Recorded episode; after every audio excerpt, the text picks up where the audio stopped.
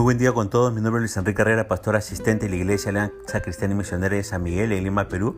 Quisiéramos tener la reflexión del día de hoy, lunes 25 de diciembre de 2023. Hoy nos corresponde reflexionar en el pasaje de Apocalipsis capítulo 17 y hemos querido titular a este devocional La religión falsa que se viene.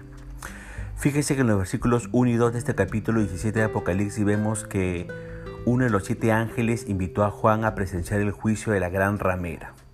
La Gran Ramera es un gran sistema religioso y comercial que se levantará durante la tribulación y tendrá su sede en la ciudad de Roma. Muchos conocen a este gran sistema religioso como la Iglesia Ecuménica. Notemos la descripción que nos presenta el capítulo 17 de Apocalipsis acerca de esta gran ramera. Se siente muchas aguas, lo cual significa que controla vastas áreas del mundo no arrepentido desde entonces. Los reyes de la tierra han cometido fornicación con ella. Esto significa que la gran ramera ha seducido a gobernantes y poderosos de la tierra para obtener sus deseos. Los moradores de la tierra se han embriagado con el vino de su fornicación, lo cual significa que una gran cantidad de gente ha sido influenciada por su maldad y han llegado a estar controlados por ella, así como el vino controla al ebrio. En el versículo 3, a la iglesia apóstata se la ve sentada sobre una bestia escarlata. Esta bestia escarlata, según Apocalipsis capítulo 13, es el anticristo.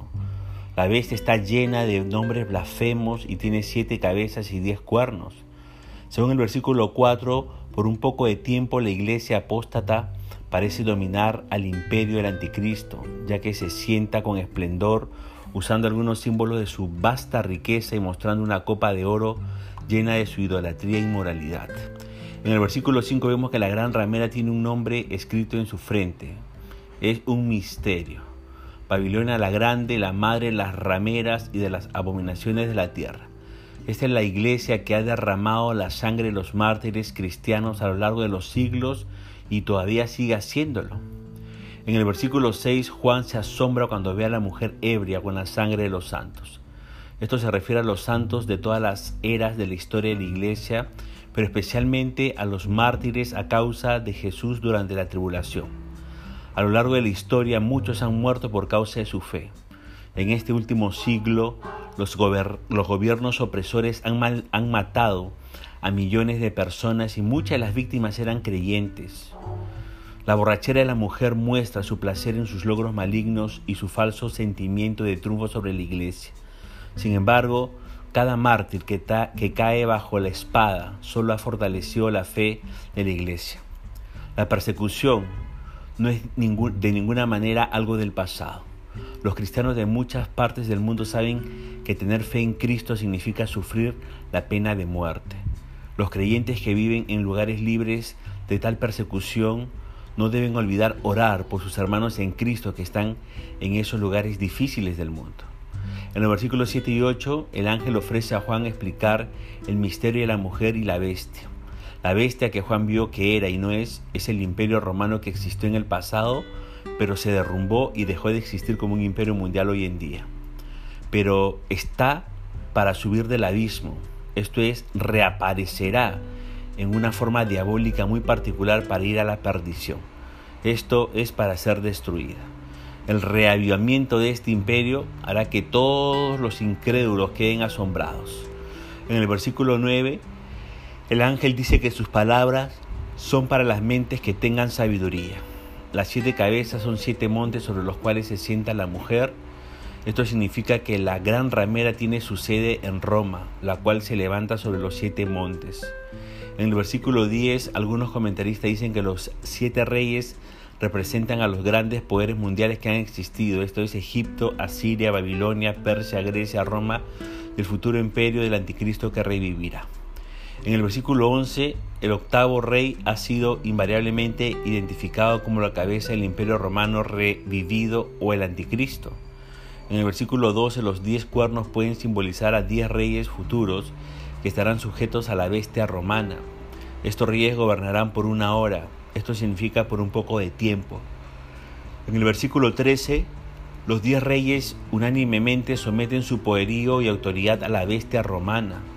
En otras palabras, diez naciones o gobiernos se someterán voluntariamente al régimen del anticristo.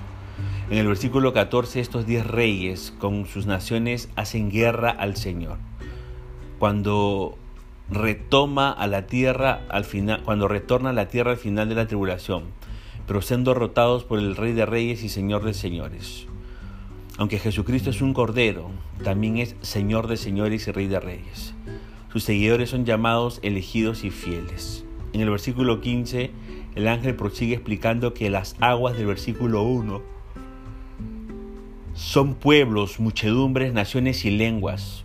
La gran ramera se sienta sobre las aguas en el sentido que ella dominará un vasto segmento de la población mundial. En el versículo 16 parece que el imperio romano revivido permite ser controlado o al menos influenciado por la gran ramera o la iglesia mundial apóstata. Pero este control dura poco.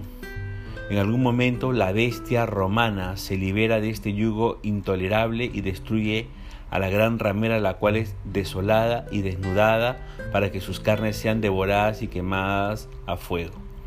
En un giro dramático de los acontecimientos, los aliados de la gran prostituta se vuelven contra ella y la destruyen Así funciona la maldad. Destructiva por su naturaleza propia, descarta a sus propios seguidores cuando dejan de ser útiles para sus propósitos. Una alianza inmunda es una alianza precaria porque cada integrante pone sus propios intereses en primer lugar. En el versículo 17 vemos que Dios está detrás del escenario en todos estos acontecimientos fue el quien permitió que se unan estos reinos bajo la bestia romana, para que luego se vuelvan en contra de ella. Todo esto sucedió para cumplir con su soberano propósito. Pase lo que pase, debemos confiar en que Dios sigue al mando, que invalida todos los planes e integras del maligno y que sus planes se llevarán a cabo tal como lo dijo. Aún a las personas que se lo oponen, Dios los emplea como instrumentos que el mal penetre en el mundo actual. La tierra nueva nunca conocerá el pecado. Ahora, en el versículo 18 vemos que la gran ciudad es la Babilonia misterio que reina sobre los reyes de la tierra, pero como hemos, visto, la mujer tiene su centro allí en Roma. Lo que se viene es esta religión falsa que será promovida por el anticristo y el falso profeta para engañar a muchos. Tengamos cuidado de ello. Punto final para devocional del día de hoy, deseando que la gracia y misericordia de Dios sea sobre su propia vida, como será Dios mediante esta nueva oportunidad y que el Señor le bendiga.